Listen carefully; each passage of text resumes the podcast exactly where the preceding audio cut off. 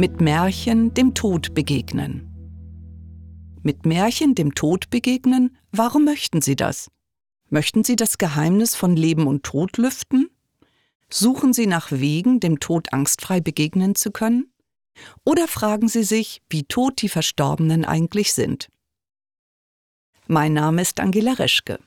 Ich bin Diplompsychologin und engagiere mich seit 2004 hauptberuflich im Hamburger Hospizverein. Wir werden alle sterben, und doch gehen wir dieser Gewissheit die meiste Zeit unseres Lebens gekonnt aus dem Weg. Steht der Tod aber vor unserer Tür und verlangt er darüber hinaus sogar Einlass, machen wir eine bittere Erfahrung, die uns zutiefst erschrecken kann. Der Tod ist ein Anarchist. Er wartet nicht auf unsere Einladung. Sind wir ihm deswegen aber wirklich ohnmächtig ausgeliefert? Menschen, die am Lebensende angekommen sind, sowie ihre An- und Zugehörigen, wissen es. Die Endlichkeit des Lebens wirft viele Fragen auf, die bewegt werden wollen, ja, die regelrecht danach verlangen, gelöst zu werden. Wissen ist Macht. Wissen tritt der drohenden Ohnmacht kraftvoll entgegen. Daher versuchen wir mit all unserem Wollen, mit Theorien, Religion und gewagten Schlussfolgerungen aus Vorerfahrungen, dem Tod seine Geheimnisse abzuringen. Doch wie hilfreich sind alles Nachdenken und alle Bücher dieser Welt, wenn der Tod uns ganz persönlich einlädt, ihm zu folgen. Und wie nützlich sind unsere vorläufigen Antworten, wenn es gilt, einen geliebten Menschen in seiner uns bekannten Form loszulassen. Und doch gibt es Antworten. Antworten, die wie verborgene Schätze auf uns warten. Antworten, die dringend gefunden werden möchten. Dieses Wissen aber lebt in der Anderswelt, einer Welt, zu der nur diejenigen Zutritt haben, die ihren Verstand zur Ruhe kommen lassen, die ihr Herz öffnen, zuhören und die sich verzaubern lassen. Es war einmal. Wir laden Sie ein, mit uns in die Anderswelt einzutauchen. Hier spenden Märchen Trost und geben Halt. Denn Märchen folgen einer universellen Ordnung. Sie schöpfen aus Jahrtausende alten Wissen und zeigen Wege, die unsere Vorfahren seit Urzeiten gegangen sind. So verbinden sie uns mit einer ewig währenden Wirklichkeit, in der unsere Herzen gesunden und unsere Seelen sich als heil und wissend erleben. In Märchen begegnen wir unserer eigenen Gewissheit irgendwo im Nirgendwo, erkannt und verstanden zu sein. So werden Märchen zu hilfreichen Begleitern, wenn es um Sterben, Tod und Trauer geht. Die Autorin und Künstlerin Jana Reile erzählt eindrucksvoll davon, wie das bedrohte Leben mit dem Tod ringt und verhandelt. Sie nimmt uns mit in einen bunten Geschichtenreigen, in dessen Zentrum Verwandlung geschehen, die die Endlichkeit mit sich bringen.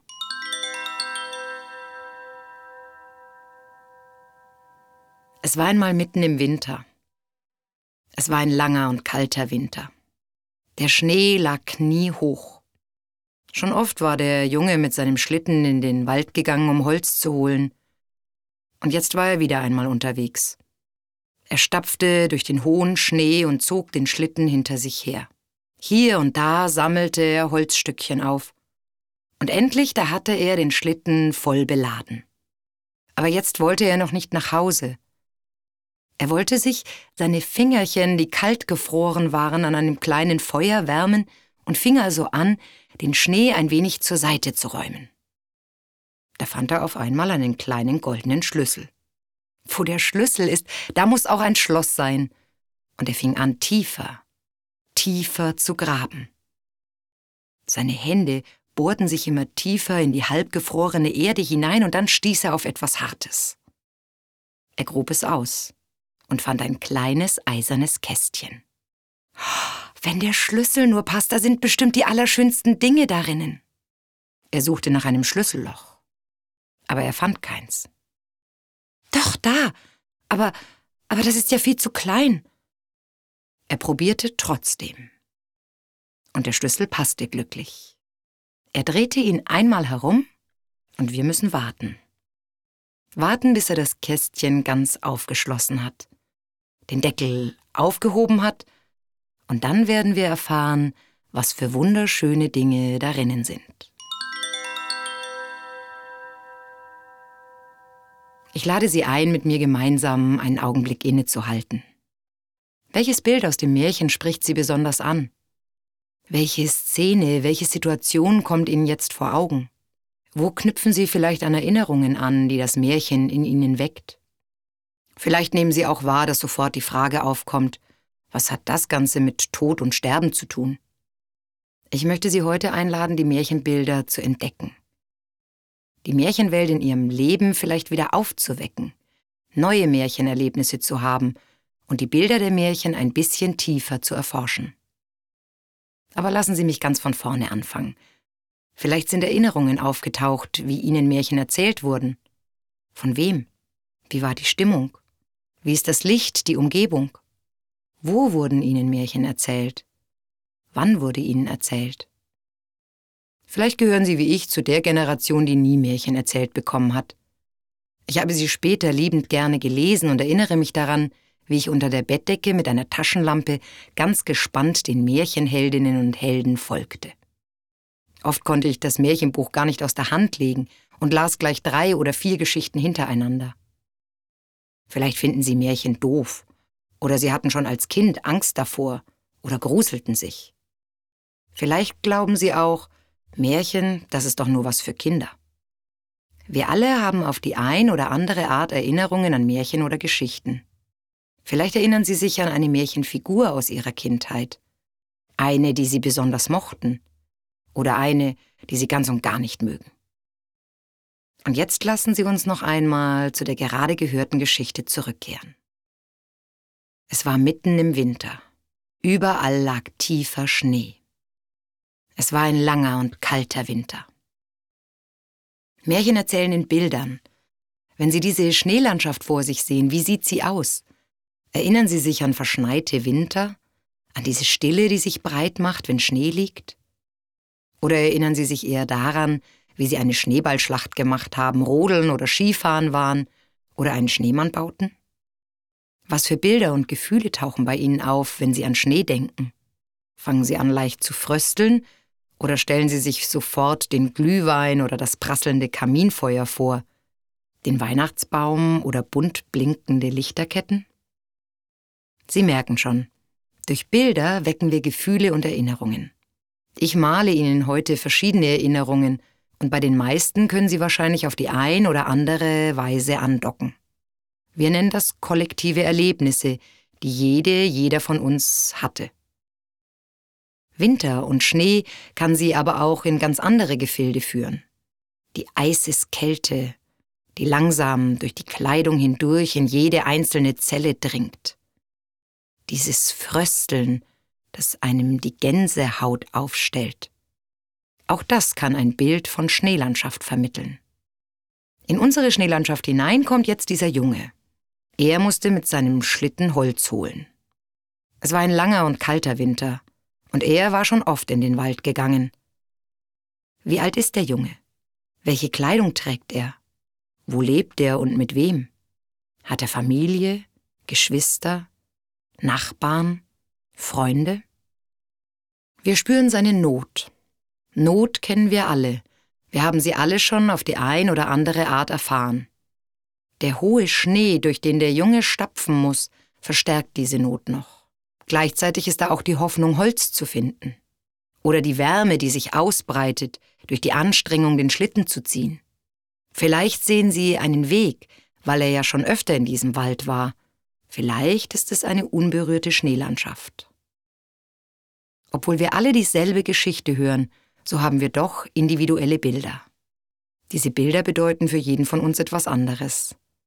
Der Winter und der Schnee, sie könnten in unserem Zusammenhang sinnbildlich für das bange Warten auf die Diagnose stehen.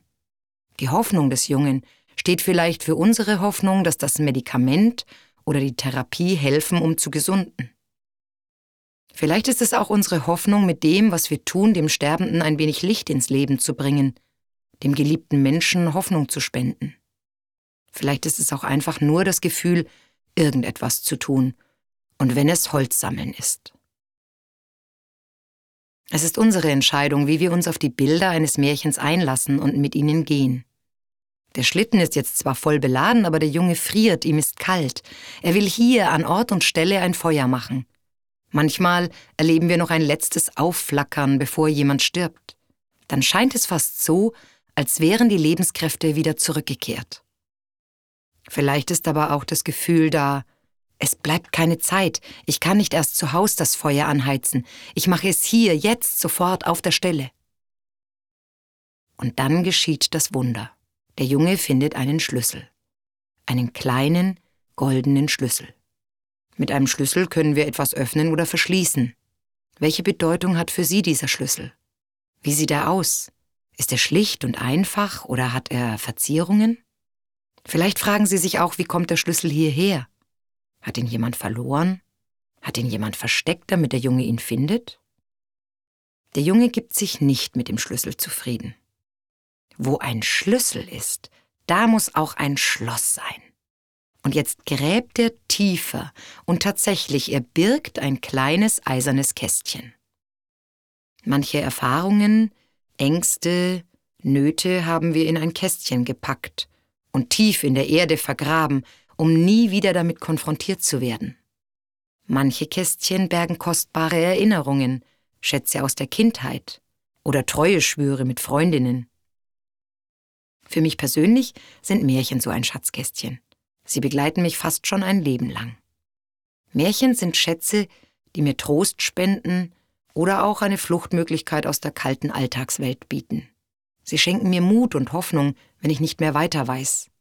Und am Ende, am Ende geht das Märchen immer gut aus. Märchen erzählen schlicht und einfach vom Leben und vom Sterben, sie erzählen von Ängsten und Sehnsüchten von Freude und Not. Schön, dass Sie heute mit mir, mit uns ins Land der Märchen reisen. Es war einmal ein Sultan. Er war jung, er war schön und er war klug. Kurzum, er regierte sein Land mit Weisheit. Oft, da ging er in seinem Garten spazieren, dachte über dieses oder jenes nach und gerade wie er um die Ecke bog, dort beim Jasminstrauch, da stand auf einmal der Tod vor ihm. Der Sultan erschrak, und er sah den Tod, der ihn ganz erstaunt ansah. Und dann fing er an zu laufen. Er rannte so schnell er nur konnte. Er rannte geradewegs zu den Stallungen. Er nahm sich sein schnellstes Pferd, dann schwang er sich auf den Rücken des Pferdes, und er jagte auf und davon. Den ganzen Tag ritt er, ohne auch nur ein einziges Mal Rast zu machen oder anzuhalten. Er ritt immer weiter und weiter, die Sonne, sie brannte heiß vom Himmel. Die Zunge, die klebte ihm schon am Gaumen, aber er ritt immer weiter und weiter, und endlich, als es Abend war, da war das Pferd erschöpft und er gleichfalls, und er kam am anderen Ende seines Reiches an, in Isfahan.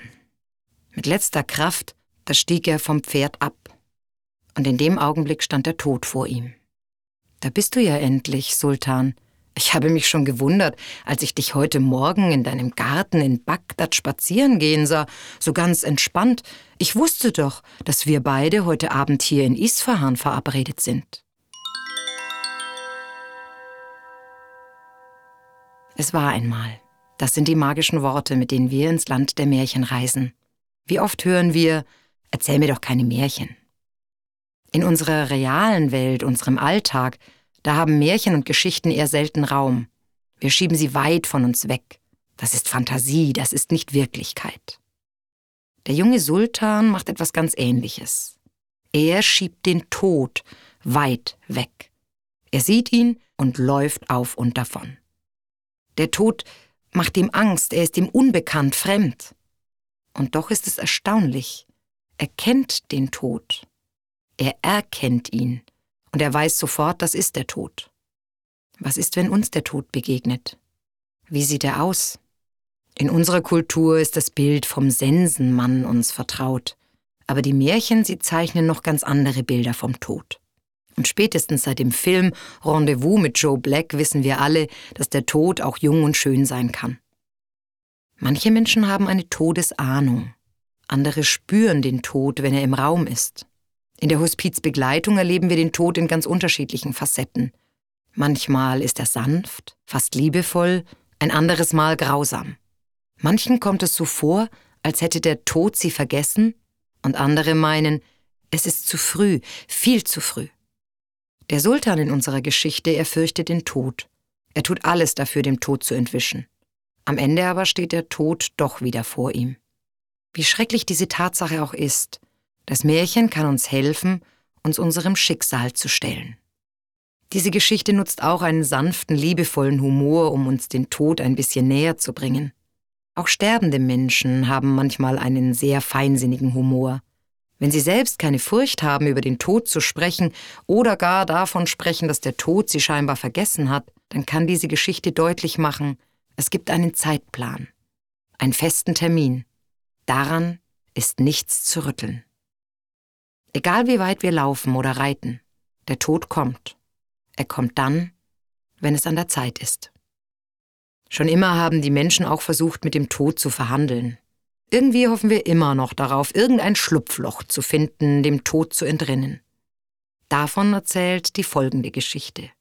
Diese Geschichte habe ich vor fast 30 Jahren von der wunderbaren Erzählerin Sigrid Früh gehört. Sie setzte sich vor ihrem Publikum auf einen Tisch, trug feuerrot gefärbtes Haar und einen roten Hut. Im Garten der Frau Holle, da wollten die Apfelbäume nicht mehr so recht gedeihen, was Frau Holle auch versuchte. Es gelang nichts. Aber unten auf der Erde, da lebte eine alte Frau, die hatte einen wunderschönen Apfelgarten. Da rief Frau Holle also ihren Liebsten zu sich, den Junker Tod. Geh, geh hinunter zu der Alten, sag ihr, es ist Zeit, dass sie zu mir hinaufkommt, um meine Apfelbäume zu pflegen. Der Junker Tod setzte sich sogleich auf sein Pferd, ritt hinab zur Erde und klopfte bei der Alten an die Tür. Na, die war nun wirklich nicht erfreut, auf einmal den Tod leibhaftig vor sich zu sehen. Und dann fing er auch noch an, von den Apfelbäumen im Garten der Frau Holle zu faseln und dass diese ihre Pflege bräuchten. Was interessieren mich die Apfelbäume im Garten deiner Liebsten? Mir gefällt es hier auf Erden. Ich bleibe hier. Also gut, weißt du was? Wir spielen Karten. Wenn ich verliere, dann komme ich mit dir in den Garten von Frau Holle. Aber wenn ich gewinne, bleibe ich hier auf der Erde. Na, und der Tod war damit einverstanden.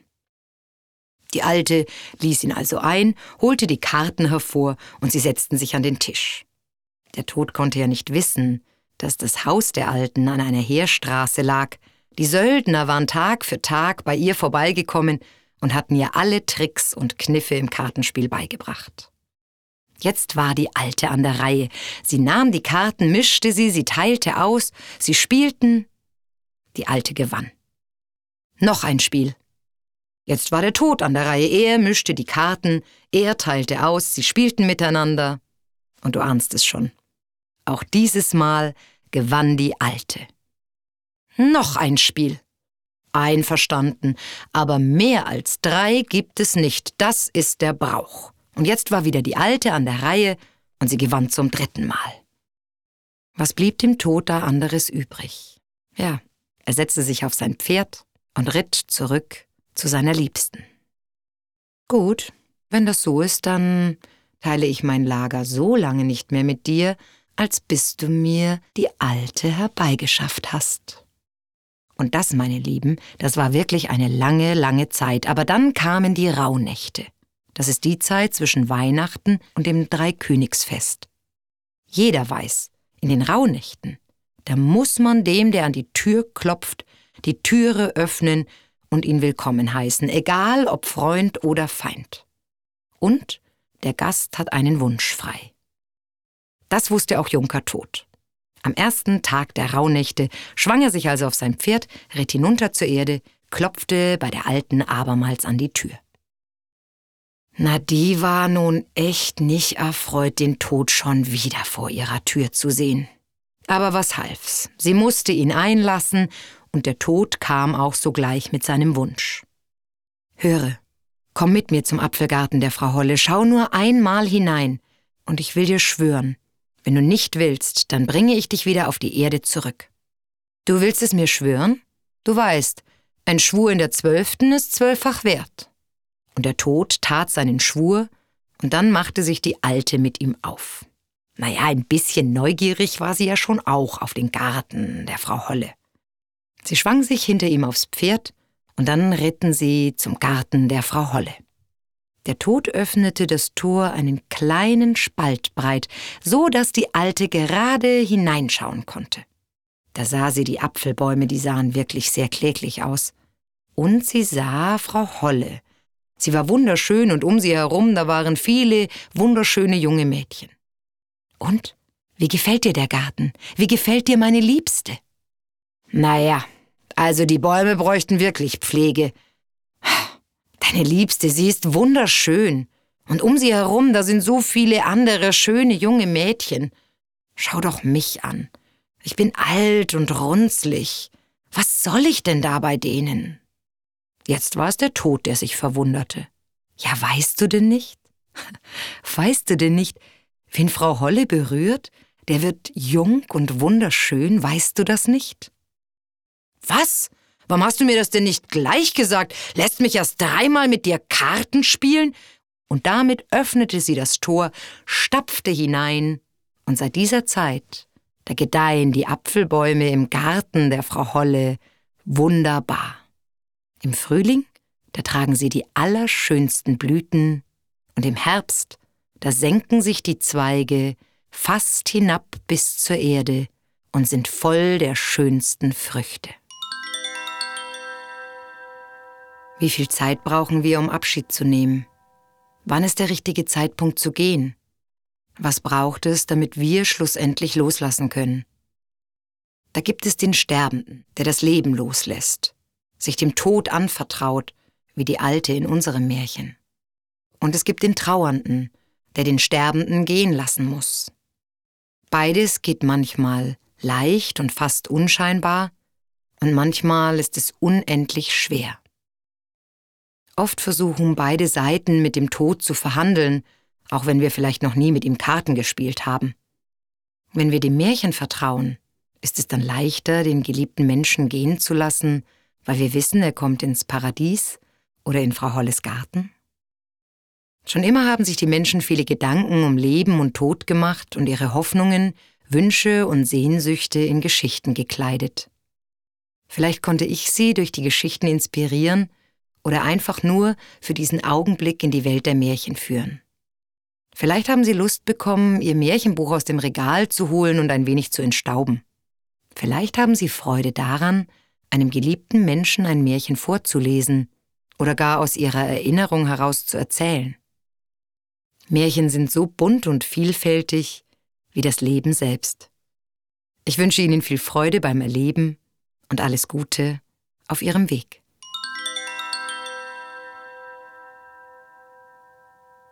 Wer waren die Märchenhelden Ihrer Kindheit?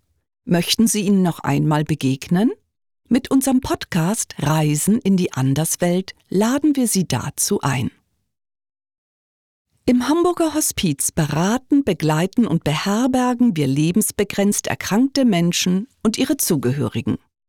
Mit unserer digitalen Bildungsarbeit unterstützen wir Betroffene und leisten einen Beitrag für mehr Solidarität und Mitgefühl in unserer Gesellschaft. Wir freuen uns über Ihren Like auf unseren digitalen Kanälen und über Ihre Spende www.hamburger-hospiz.de